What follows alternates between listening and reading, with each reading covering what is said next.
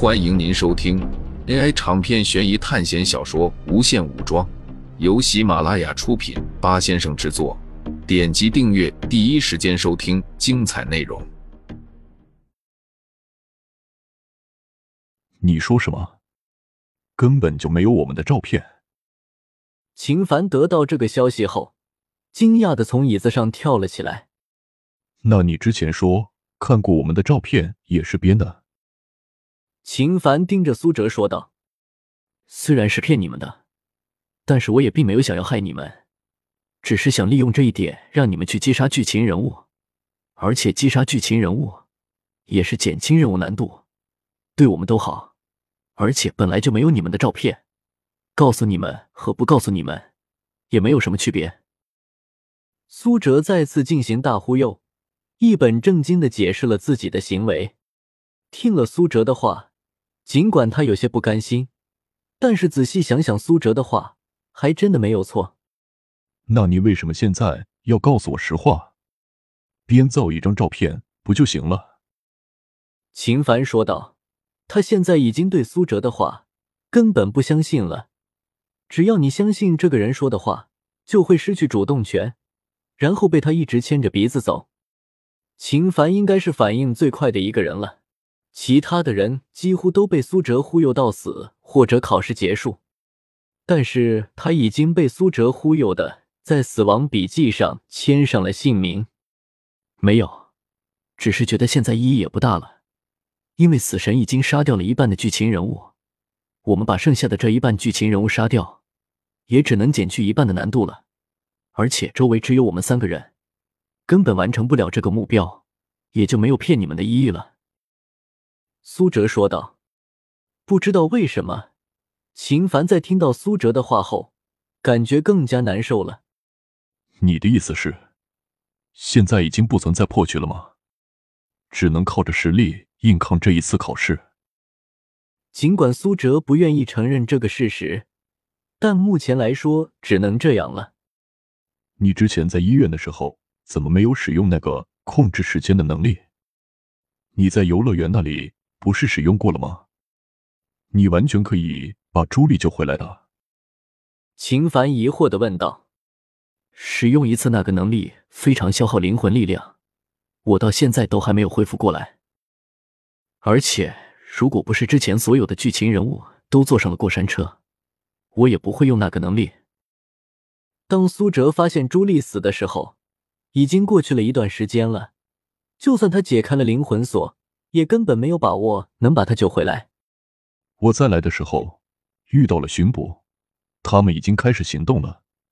我们要不要去主动接洽他们，告诉他们发生的这一切？秦凡的意思很简单，就是主动去排除警方的压力，然后让自己也减少这个方面的麻烦。不可能的。但凡是一个国家势力，追求的就是稳定。你只要把关于死神的东西告诉他们，你信不信他们会先把你当疯子关进精神病院，然后察觉到事情不对，又开始召集各种科学家进行研究。事情只会被他们搞得更糟，因为他们可能不会关心你的性命，他们只会关心到底是什么原因导致的这一切。然后被手里掌握权力的人知道后，就会多方面的探索。他们会害怕这种力量不可控制，同时又期待这股力量能给他们带来好处。苏哲转头看着秦凡，很多事情并不是你想的那么简单的。那又怎样？我们只是在这个世界生存十五天而已。等到他们注意到的时候，我们已经回归了。秦凡说道：“之前我们在回来的路上，凯文搜索了一些资料。”他说：“这个国家曾经发生过类似的事件，信息管制在那个国家都有。你以为这个国家真的像表面上的那样言论自由吗？你看到的很多负面消息，爆出的一些新闻，你就会觉得他们这边这样的新闻都能发出来，而自己这边却处处被管制着。不，并不是这样的，这些都是政客用来打击对手的手段而已。”并不是你觉得能看到自己在国内看不到的新闻，就可以判定这个国家是民主自由的。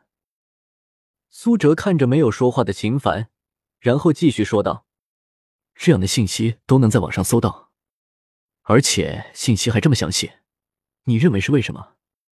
比如说死亡飞机事件，这是《死神来了》第一部发生的事情，可是我们现在是在《死神来了》第三部，也就是说，这个世界从很早的时候就已经开始关注这个问题了。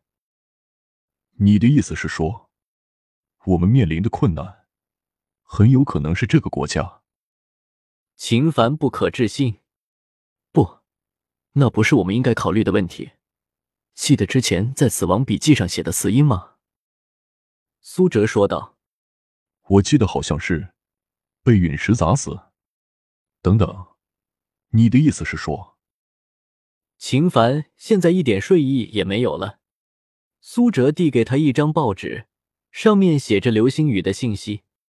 秦凡仔细看着日期，然后惊讶的发现还有三天。这是你死亡笔记的能力吗？还是这死神的能力？秦凡问道。应该是死神的能力吧，他可能是借助了死亡笔记的能力，然后将力量合在一起了。知道例举吗？你可以把两个同样是致死的能力，看作是两个力，然后他们合在一起了。也就是说，你把我坑了。我现在除了要遭受死神的攻击，还要承受来自死神来了的危机。你不是说两个死亡力量会相互冲撞吗？应该说，这两股力量是同一个方向，但是不同角度的两股力，但是他们都是朝着死亡这个方向来的。两个能量的方向不在同一处，但是合力是朝着一个方向来的。至少这次不是没有收获，证明了之后在遇到死亡力量为主导的法则类考试时，就要用生命力量这类在原则上相互冲撞的力量来对抗。所以我们要在三天后。迎来一场陨石砸脸，秦凡快要崩溃了。尽管不想承认，但是苏哲还是点了点头。应该是的。记得之前的话题吗？如果我们能侥幸从陨石下逃命，那么接下来我们面临的死亡，很有可能就是来自活人了。苏哲说道。死神还能操控人？秦凡不相信。死神来了，考试里面。不都是意外产生的死亡吗？都是一些物件，怎么可能导致人的主动？这里的死神只是一个法则而已，死掉的人都是运气不好到了极点，才会遇到这样的事。你能确定你正在做的这个事情，不是朝着死神法则规定好方向前进吗？这次考试很难，难就难在我们对抗的不是一个具体的物体，而是一种法则。这是比神话题材考试还要困难的东西，因为神话题材，你还能看见人和物，而这次考试你根本看不见。